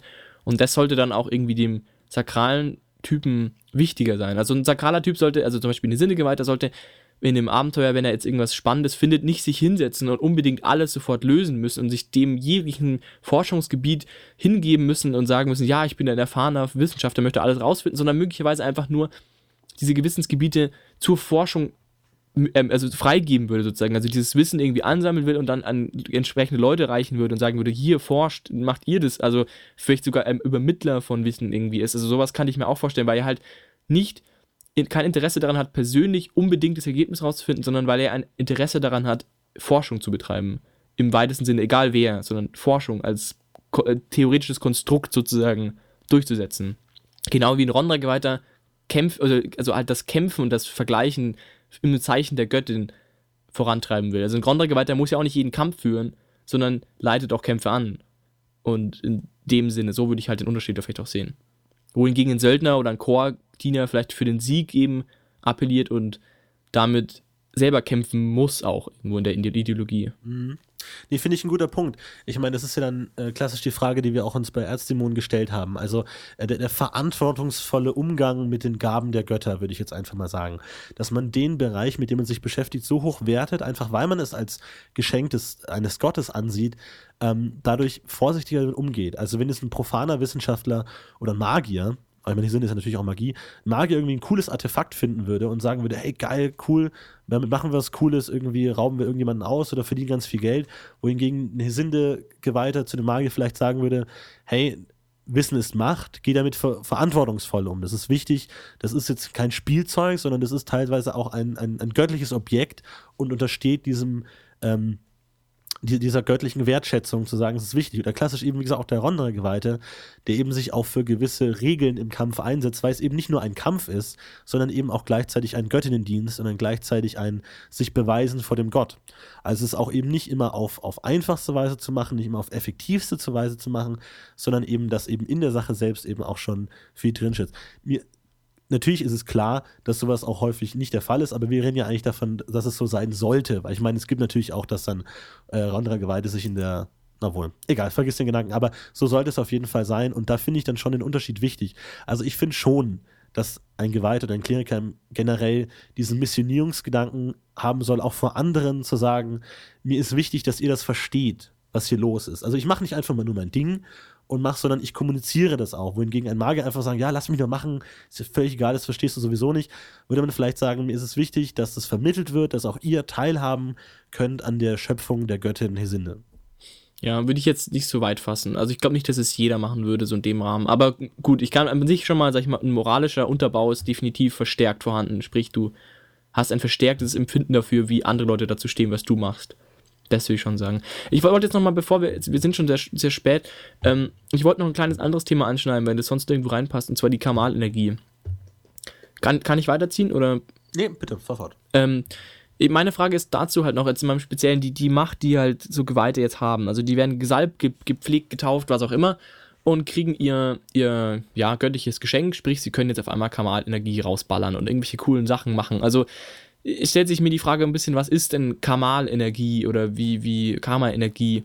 Wie muss ich die jetzt sehen? Also ist es wie Magie oder ist es eben was Göttliches? Und ich meine, so wie in den, also was ich so gelesen habe und wie ich das so aufgefasst habe, würde ich sagen, es ist ein sehr göttliches Wirken. Also es ist irgendwie die Macht der Götter oder die Essenz der Götter selbst, die sich in den Menschen aus irgendwelchen Gründen ansammeln, die er rausballern kann, um irgendwelche coolen Sachen zu machen. Ich meine, also erstens mal es ist von Göttern selbst. Bedeutet das auch, dass Götter dann auch direkt Einfluss drauf haben oder nicht? Oder ist es wirklich so Magie-Ding? Du sammelst es halt an und kannst es dann nach deinem Gutdünken verschenken, aber nach den Regeln ist schon klar, dass es auch sein kann, dass ein Gott es dir einfach verwehrt, wenn du jetzt irgendwie totalen Unsinn machst. Das ist schon möglich, aber überprüft ihr das dann jedes Mal? Oder ist es dann so, dass jedes Mal, wenn du eine Liturgie rausschmeißt, dass dann immer der Gott die individuelle Situation betrachtet und dann entscheidet, ob du es machen kannst oder nicht, weil dann könnte er ja auch, wenn du das machst, in jeder beliebigen Situation das Wirkung vergrößern und damit sozusagen dich aus der Scheiße rausreißen, wenn du irgendwie gerade wirklich Kacke baust oder so. Also ich finde für mich ist diese Kamalenergie schwierig in einem, in einem dramaturgischen Abenteuer durchzusetzen, weil ich nicht so genau weiß, wo das steht oder welches Interesse vielleicht auch der Gott dann daran hat, einzugreifen und dich zu retten oder eben nicht. Oder, also ist es, ja, also von woher also kommt ich, die Kamalenergie? Mensch oder Gott? Das ist die zweite Frage. Erstmal würde ich sagen, dass man diese Kamalpunkte sehen kann als eine, eine Gunst oder eine Zuneigung des Gottes, also eine gewisse Nähe zu dieser Person. Ich würde auch sagen, der Geweihte spürt und fühlt, wie, wie viele Kamalpunkte er hat, in Anführungszeichen, also wie ähm, gut gesonnen der Gott ihm gegenübersteht. Ob er ihn mag oder ob er ihn nicht mag, ob er präsent und ist oder wie nicht. Wie spürt er das? Einfach intuitiv oder was? Intu ja, Okay. Also, ich glaube, religiöse Gefühle sind schwer zu vermitteln, das spürt er einfach. Okay. Ist einfach erleuchtet, ist einfach, kann man natürlich auch wieder sehen, je, je nach Gott, also keine Ahnung, ähm, ähm, ja, also ein Sinnegeweihter fühlt dann irgendwie sehr geistige Klarheit und ein Ronda-Geweihter fühlt sich dann sehr mutig und sehr kräftig und siegessicher, whatever. Aber ich glaube, die wissen das schon zu interpretieren und wissen, was los ist. Und ähm, dann, also das ist natürlich die Frage, erstmal ist es überhaupt relevant, ob der, der Gott ähm, einen Teil der Kraft an den Geweihten gibt und der damit etwas macht oder ja, ob, er ihn, ob er ihn nur bittet. Und ich glaube, es ist eher so. Ich glaube, es ist eher eine, eine Bitte oder eine, eine Anrufung an die Macht des Gottes und der Gott macht es direkt. Okay, also dann ist es immer ein direkter göttlicher Eingriff. Ja, also ich meine, ich glaube, es, es, macht keinen großen Unterschied, aber so stelle ich es mir vor. Doch, es macht schon einen riesen Unterschied, weil es macht, es macht aus, ob ein Mensch es nach seinem Gutdünken machen kann oder nicht. Weil wenn es nach einem göttlichen, wenn es ein Wunsch an den Gott ist, ist es immer davon abhängig, wie der Gott gerade drauf ist oder ob der Gott ja. die Situation so bewertet als also der, das heißt, aber, aber, du, aber genau das wird ja in den Kamalpunkten ausgedrückt. Wie gut gesinnt der Gott dem Geweihten ist. Wie viel, wie viel Gunst, wie, wie, viel hat er gut? Er hat ein Gefallen offen.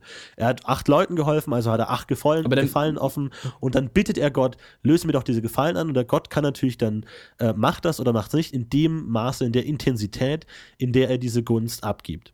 Aber dann ist es ja dann müsste ja mit sinkender Kamal-Energiezahl Kamal sozusagen die, die Möglichkeit geringer werden. Was ja nicht ist, ist ja wie Magiepunkte. Du hast bist halt leer irgendwann. Du kannst es wie ja. Magiepunkte rausballern. Das heißt, du bist du bis zum halt Ende deine, gleich. Deine, gut. Du hast halt, nee, nee, du hast deine Gefallen dann aufgebraucht und du hast etwas eingelöst und ist dann ja, aber du, weniger bis du sie, aber bis du sie aufgebraucht hast, bist du ja komplett free. Also du kannst ja von deinen, weiß ich nicht, 24, 12, was du halt hast, bis 0 hast du dir genau die gleiche Chance immer.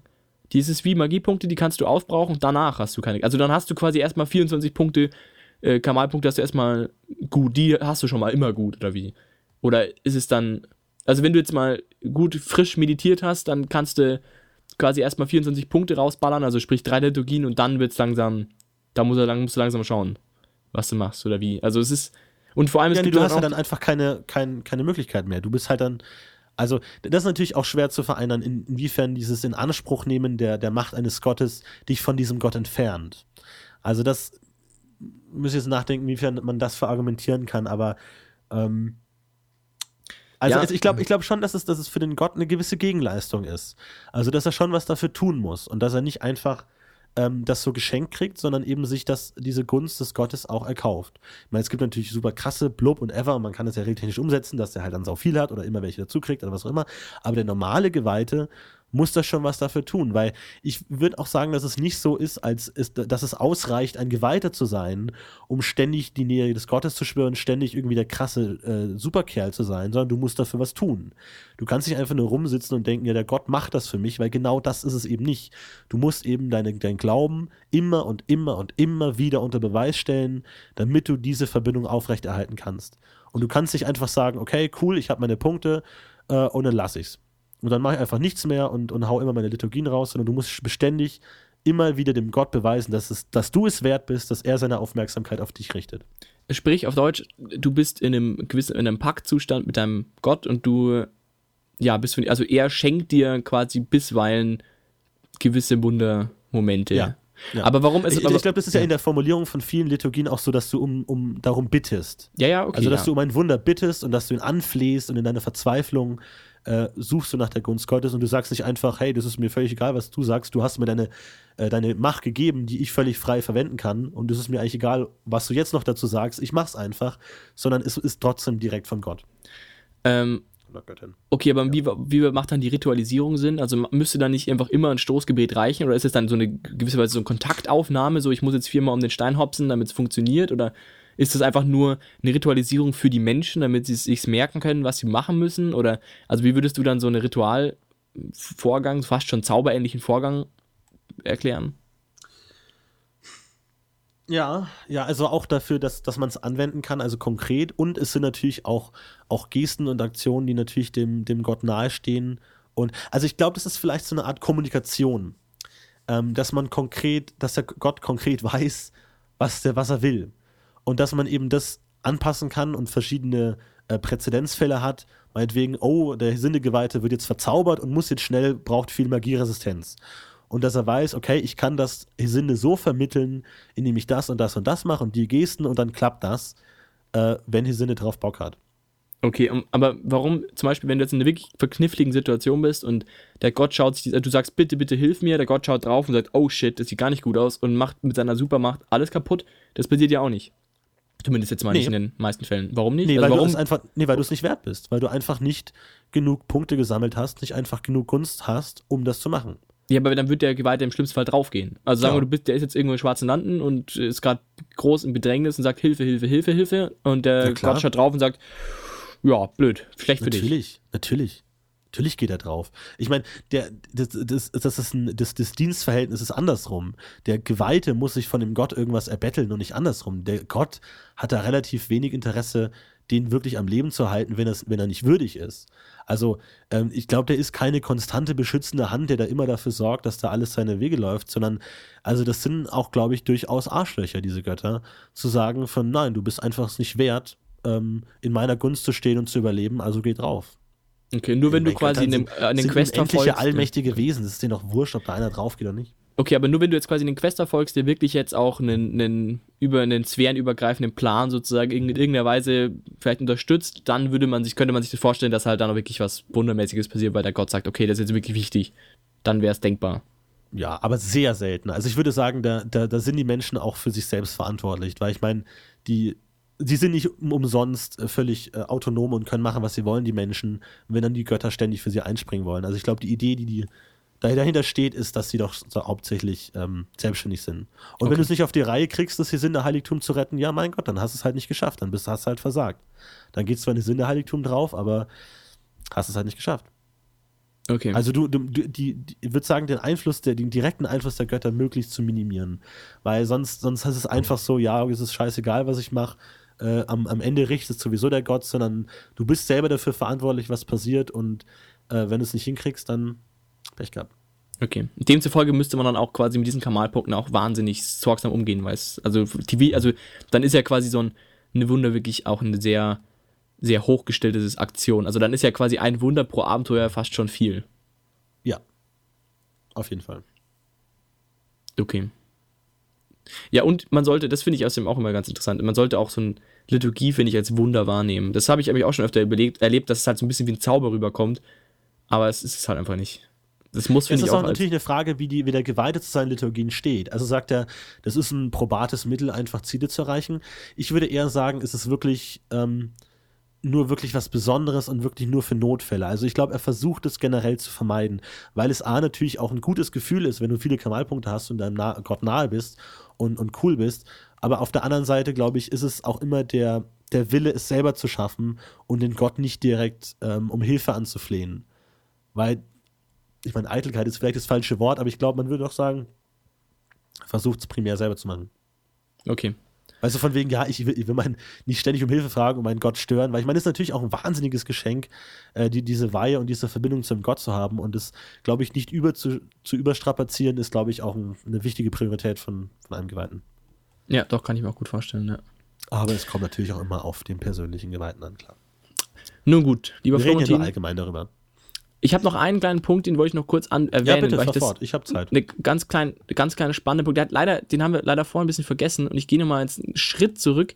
Und zwar nur eigentlich ein, ein, Bild in meinem Kopf, den ich total, das ich total spannend fand. Und zwar ähm, hatte ich auch immer, als, wir, als ich jetzt vorher von Leben und Ausbildung gesprochen habe und der Geweihte, jetzt haben wir ganz viel über Geweihte gesprochen, wie Geweihte leben. Wenn jetzt so ein Geweihter langsam seinem Lebensabend entgegengeht und ähm, ja, als alter, altgedienter Geweihter, sag ich jetzt mal, irgendwo noch halt seine Aufgabe erfüllt. Ich könnte mir auch, irgendwie frage ich mich auch immer, warum so Geweihte nicht irgendwie pisst sind irgendwann. Ich meine, zum Beispiel so ein Geweihter, jetzt lass mal Ingrim Geweihter sein, der hat zwar voll Bock auf Handwerken, klar, hat er, voll. Ähm, das macht er halt gern. Aber der macht das halt 40 Jahre lang. Nichts anderes. Und du bist halt einfach total fixiert. Du kannst ja dann nicht raus. Das heißt, wenn du jetzt ein Geweihter bist, der vielleicht jetzt eben nicht, weil du bist ja ein Mensch und bla bla bla, du bist eben speziell, dann kann es doch auch gut sein, dass so ein Geweihter jetzt halt nicht der super, super, super, super, super Handwerker ist, sondern halt, ja, macht schon ganz gern und er sieht es auch als Dienst an einem Gott, aber er hat halt auch immer gern mit Menschen gearbeitet und immer gern auch, weiß ich nicht, war doch auch irgendwie gern Seefahrer. Und das ist halt nie verstorben und nach 40 Jahren Handwerker sein und Götter dienen, hat er irgendwann festgestellt, hey, irgendwie habe ich doch noch Bock, irgendwie aufs Wasser zu kommen oder irgendwie nochmal was ganz anderes zu machen. Aber das geht ja dann nicht mehr, weil du bist ja dann fix. Oder kann der dann aus der Kirche austreten? Oder ich meine, was macht so ein altgedienter Geweihter, der irgendwie sein, der möglicherweise erkannt hat, dass er doch nochmal was anderes machen will, was nicht im Zeichen des Gottes steht, bis bevor er stirbt, bevor er 60 Jahre lang nichts anderes gemacht hat. Also ich finde generell, dass Zweifel ein sehr wichtiger Punkt im Alltag eines Geweihten sein sollte. Immer. Ich finde, es sollte wichtig sein, dass er ständig daran zweifelt, dass A, A er es wert ist, diese, dieses, dieses Geschenk bekommen zu haben und B, ob es wirklich so ist, wie er alles gelernt hat und C, ob, ähm, ob er, ja, ob es einfach alles, alles, alles scheiße ist. So. Und ähm, da kann ich mir natürlich vorstellen, vor allem, ich meine, diese Prüfung des Glaubens ist natürlich auch immer fest verankert. Und natürlich ähm, würde jeder Geweihte ein, ein Abdriften von dem, äh, von, der, von dem Glauben immer als eine Prüfung ansehen und zu sagen, okay, natürlich ist es nicht einfach zu glauben. Je schwerer es ist zu glauben, desto größer ist mein Dienst dem Gott gegenüber. Jada, jada. Ähm, von daher glaube ich, ist, ist sowas wirklich schwer. Aber ich glaube, es ist, ist eine große persönliche Krise, die ein Geweihter, Geweihter damit hätte, weil er eben dann davor steht, dass es eben nicht schafft, diese große Bürde auf sich zu halten. Ich meine, regeltechnisch ist es möglich, an anderen ein, ein Geweihter eines anderen Gottes zu werden. Ja, oder, oder einfach sagen, überhaupt nicht mehr mit Kirche zu tun zu haben. Ja, also ich würde sagen, das ist möglich, aber es ist schwer und es ist eine persönliche Tragödie dafür. Also du würdest es immer sehr negativ sehen. Also du glaubst nicht, dass es, also du glaubst, dass einfach aus dem Sicht des Geweihten heraus es immer ein Verlust seines Geweihten, also, also ein Verlust vor dem Gott ist. Also du hast das immer, du hast es immer, du hast es, wenn du die Kirche verlässt, aus welchem Grund auch immer, wenn es auch ein ganz trivialer Grund ist, wie ich möchte auch mal wieder Schiff fahren und äh, nicht den Tempel hier weiterleiten, ne, weil ich schon 85 bin und das einfach mal machen will, dann ist es dennoch ein Verlust des Geweihten. Also du, du bist, wenn du Geweihter wirst, von Anfang an vorgestimmt, bis zu deinem Tod machst du das und wenn du es nicht schaffst, hast du verloren, bist du schlecht. Ja. Das ist ja auch ein ziemlich krasser Druck am Anfang eigentlich. Also ja, dann, klar. das finde ich ist für einen Geweihten, das dürfte dem auch klar sein, dass das schon ziemlich ja, krass ist. Also du machst es, bis du stirbst und wenn du es nicht schaffst, wenn du irgendwo an irgendeinem Punkt irgendwann mal erkennst, es ist falsch, dann hast du versagt und niemand sonst. Ja. Das, das ist eine, eine Riesenaufgabe. Es ist, es ist nicht leicht, Geweihter zu sein. Auf keinen ja. Fall. Ja, vor allem, weil du ja Überhaupt echt lange nicht. Geweihter bist. Du bist ja bist mit 20 geweiht und dann bis du stirbst. Bis 80, ne? Es kann halt entsprechend lange dauern. Es kommt ein bisschen darauf an, was für ein Geweihter du bist. Ein reine Geweihter hat das große Glück, früher zu sterben in dem Zusammenhang. Juhu! Nee, aber wenn du halt irgendwie total gut genährter Typ bist, dann kannst du schon echt alt werden. Und dann machst du halt wirklich lang, dein ganzes Leben nichts anderes. Also natürlich, ich meine, es gibt verschiedene Gründe für Zweifel. Ich, ich bezweifle, dass Langeweile wirklich schwierig ist. Ich glaube, sobald du mal Geweihter bist und auch dich dafür als fähig erwiesen hast, Geweihter zu sein, ähm, glaube ich, ist das weniger ein Faktor. Aber auf der anderen Seite natürlich, wenn du sehr traumatische Erlebnisse hast, bla bla bla, Krieg, Dämonen, jada jada, dann kann es schon sein, dass du relativ schnell deinen Glauben verlierst und mit dem alles nicht mehr zu tun haben willst und ähm, dich von den Göttern verlassen fühlst und damit brichst. Aber es ist trotzdem ähm, kein, kein einfaches Einschreiben für eine andere Akademie zu sagen, ach nö, jetzt heute mal nicht, heute mal was anderes, sondern ähm, ich glaube, man, man lernt auch in der Ausbildung sehr gut mit diesem Zweifel umzugehen. Ich meine, ich mein, du musst schon wirklich hart darauf gedrillt werden, nicht zu zweifeln, wenn es schon gang und gäbe ist, dass jeder mal von einem Erzdämon versucht wird zu verführen. Und ich glaube, die Ausbilder wissen exakt, dass das eines der größten Schwierigkeiten eines Gläubigen ist, diesen mhm. Glauben auch aufrechtzuerhalten, um ihn verbreiten zu können. Dass das, er, was du vom ersten Tag an hörst, ist, es ist nicht einfach zu glauben, aber es lohnt sich. Auf Deutsch, also wenn jetzt wirklich jemand sagt, okay, ich wollte eigentlich immer schon mal aufs Meer fahren, dann würde er eher sagen, okay, das sollte halt nicht sein und ich bin geweiht geworden und das zieht es halt nicht vor, also mache ich es auch nicht. Es ist eigentlich nur ja. Verführung des Dämonischen, dass ich das noch will und eigentlich will ich es gar nicht, nicht so. Also ich verstehe es nicht, was so schlimm an einer Seereise ist, aber äh, generell ja, jetzt mal als metaphorisches, ich möchte was anderes machen. Es muss ja gar nicht sein, ich möchte mich der Kirche entfernen, sondern ich möchte einfach aus dem kirchlichen Leben ausscheiden. Ich möchte mich vielleicht möglicherweise auch aus dem Konstrukt Kirche entfernen und so. gläubig bleiben, aber halt nicht mehr die sakralen Dinge machen müssen, die ich mache. Ja, geht natürlich auch. Aber also ich möchte nicht mehr jeden Tag für die 15 Adligen beten, die hier Geld abgeben, was meine Pflicht ist, sondern ich möchte mein eigenes Ding machen. Ich möchte hier wegkommen, ich möchte noch einmal in meinem Leben nach Gareth kommen und mir das anschauen, ohne dass ich die meine sakralen Pflichten habe. Also jetzt mal davon ausgesehen, dass dein, dein äh, Boss sagt, das darfst du nicht, du musst weiterhin da harren dass du dann sagst, nee, ich will jetzt nicht. Aber das ist dann halt so. Okay, gut, klar. Dass du sagst, ja. okay, das ist dann es einfach ist natürlich Zweifel möglich, aber ich würde sagen, es ist schwieriger als wenn als bei anderen Professionen, weil es eben so eine so eine persönliche Bindung ist mit diesem ganzen Konstrukt, das natürlich auch dann viele in, in Depressionen und äh, große Tragik werfen kann, weil, weil diese Verbindung nicht einfach zu lösen ist. Und noch ein Punkt, weil wir schon über die Ausbildung gesprochen haben. Ich finde, ein Riesenproblem bei Geweihten ist immer, dass man sie eigentlich erst spielen kann, wenn sie schon Geweihte sind. Und das finde ich so blöd, weil ich finde, das Spannende an einem Geweihten ist eigentlich mehr ähm, fast was davor kommt. Also wie sich dieser, dieser Glauben entsteht, wie er sich ausbildet, diese ganze Zweifelphase, wie er sich festigt und alles und dann tatsächlich Geweihten wird. Weil anders als bei dem Magier ist man beim Geweihten eigentlich dann schon fast fertig irgendwie. Es, es geht eigentlich kaum noch aufwärts. Natürlich kannst du steigern und blub, aber beim Magier, klar, da hast du dann die Ränge und klar, und kannst du aufsteigen. Aber bei einem Geweihten finde ich es immer so schade, dass man eigentlich einen Geweihten kaum spielen kann, bevor er ein Geweihten sein sei. Also mein, ich würde gerne so einen Charakter spielen, der irgendwie auf dem Ausbildungsweg ist zu einem Geweihten, aber noch irgendwie ein paar Jahre vor der, Aus, vor der tatsächlichen Weihe steht, um dann eben ähm, auch nicht diese ganzen oft störenden Elemente der, der Autorität und Unfehlbarkeit und sowas, die, die dieses Suchen nach dem Glauben immer sehr schwierig machen, weil es einem so einfach gemacht wird, weil einem niemand widerspricht, wenn man Geweihter ist und ähm, weil man dies, diesen Glauben nicht wirklich prüft, außer wenn es jetzt wirklich hart auf hart kommt, aber alltäglich nicht, im alltäglichen Spiel nicht. Und nur wenn das Abenteuer wirklich darauf ausgelegt ist. Deswegen finde ich das so schade. Es hat mich auch oft davon abgehalten, tatsächlich einen Geweihten zu spielen, weil eigentlich ja, die interessante Phase schon weg ist, weil man irgendwie so als, als, als sehr reife Person schon startet, was eigentlich immer schade ist, weil das ja gerade das Interessante ist, wenn man sich weiterentwickeln kann. Ja, aber dann musst du halt einen, einen Geweihten, der dein Boss ist, also der dein Papa sein soll, der dein Lehrmeister sein soll und spielt halt einfach nur Novizen. Es geht ja. Du musst es ja, halt gut, anpassen. Aber dann besteht das Abenteuer aus, aus zwei Leuten. Du meinst ein Abenteuer, wie man ausgewählt Nee, halt in die Gruppe einfach als Zweiergespann einsteigen. Spezialabenteuer. So, ja gut. Also das Klar, würde das, schon das, denkbar sein. Ginge. Ist natürlich was anderes wieder, aber ginge natürlich, ja. Ja, da musst du halt deine eigenen Spots finden, oder was meinst du? Oder findest, würdest, müsst, wolltest du dann ein Abenteuer haben, das auch speziell darauf zugeschnitten ist, das dann zu machen? Nee, gar nicht. Eigentlich ein normales Abenteuer, aber eben ähm, schon mit dem Ziel, geweihter zu sein, aber eben noch auf dem Weg, noch in der Ausbildung. Aber da du es halt ja. hauptsächlich in deiner Ausbildungsstätte verbringst und nicht auf Drachenjagd, ist das, ist das praktisch schwer umzusetzen. Ja, okay. Mhm. Also du machst es dann mit irgendeiner anderen Profession und dann Spätweihe und blub. Und, ja, Arbeitsgeweihter ähm, wird sich da halt anbieten zum Beispiel. Wenn du einen Arbeitsgeweihten hast und einen Lehrling dazu, dann könntest du es halt super machen. Ja. ja. Klar, ja, also mit, mit Lehrling natürlich auch immer auch irgendwie so ein ronder Ritter mit Knappe oder sowas. Hm, das genau. funktioniert natürlich auch schon immer, aber eben alleine schwierig. Und da finde ich, geht, geht viel verloren, weil ich finde diesen, dieser, dieser Weg zu dem Tatsächlichen, ich finde, es ist einfach so ein Riesenumbruch, diese Weihe. Man ist ein komplett anderer Mensch und wird komplett anders wahrgenommen. Und ich, viele interessante Dinge fallen einfach weg. Hast du recht. Ja. Hast du recht. Nun gut. Deswegen wird mein nächster Charakter auch irgendwie sowas. Ich versuche irgendwelche Regellücken zu finden, um sowas zu bauen. Kannst du ja an sich, du kannst es ja ohne Probleme machen, aber du musst halt für dich einen Weg finden, das dann zu verargumentieren. Ich meine, an sich könnten wir da schon mal drüber reden, dass wir das zusammen hinkriegen, irgendwie, dass du, keine Ahnung, was das wäre, irgendwie dann, kom, kom, ja, ein Konsortum. Wir können uns äh, doch sowieso hier. nicht auf einen Gott einigen. Du wieder, äh, Nandos und ich offensichtliche Sinne.